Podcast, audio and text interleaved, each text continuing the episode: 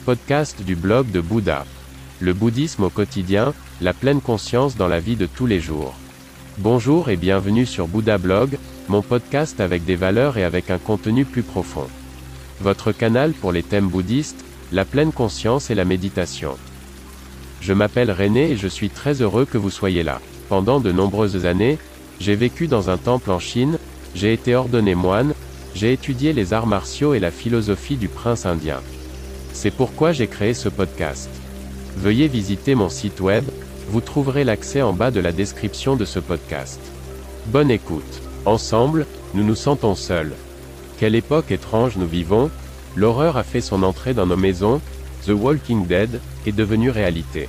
Tout comme Rick Grimm, de la série d'horreur se réveille dans un monde apocalyptique, nous sommes arrivés dans une pandémie, du jour au lendemain.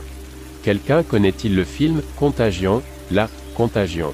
Il s'agit d'un scénario de menace mondiale par un virus, dont certaines parties du scénario illustrent la situation actuelle. La désintégration de la communauté est décrite de manière claire, il s'agit en partie de survie. Comme mon père le disait toujours, Fils, la vie est dangereuse. Couvre-feu, interdiction de contact, home office, stay home, Von Zimmer Festival, lockdown, où tout cela va-t-il nous mener? De nombreuses personnes sont désormais seules chez elles, home alone, quelle vie terrible. Comment sortir de la solitude? La solitude est une sensation terrible, on se sent seul et abandonné, séparé des contacts, sans connexion. Certes, il est en partie positif d'être isolé pendant un certain temps, de pouvoir mettre de l'ordre dans ses pensées, mais à long terme, grâce au bouddhisme Chan, Zen, nous pouvons nous rendre compte que nous sommes reliés à toutes les choses et à toutes les existences, que tout est lié à tout, que notre conscience conditionnée ne fait que jouer un rôle, qu'elle a créé une identité à partir de notre ego. La solitude est une bonne occasion de remettre en question ces rôles, de revoir l'ancienne identification de soi, d'opérer un détachement de notre ego. Bouddha nous a montré la voie, c'est à nous de la suivre.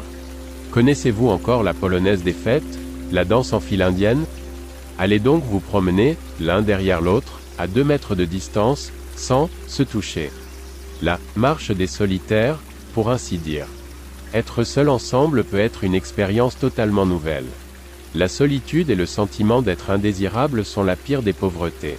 Mère Teresa, religieuse indienne 1910 à 1997. Merci beaucoup d'avoir écouté le blog de Bouddha. N'hésitez pas à visiter mon site web. À demain.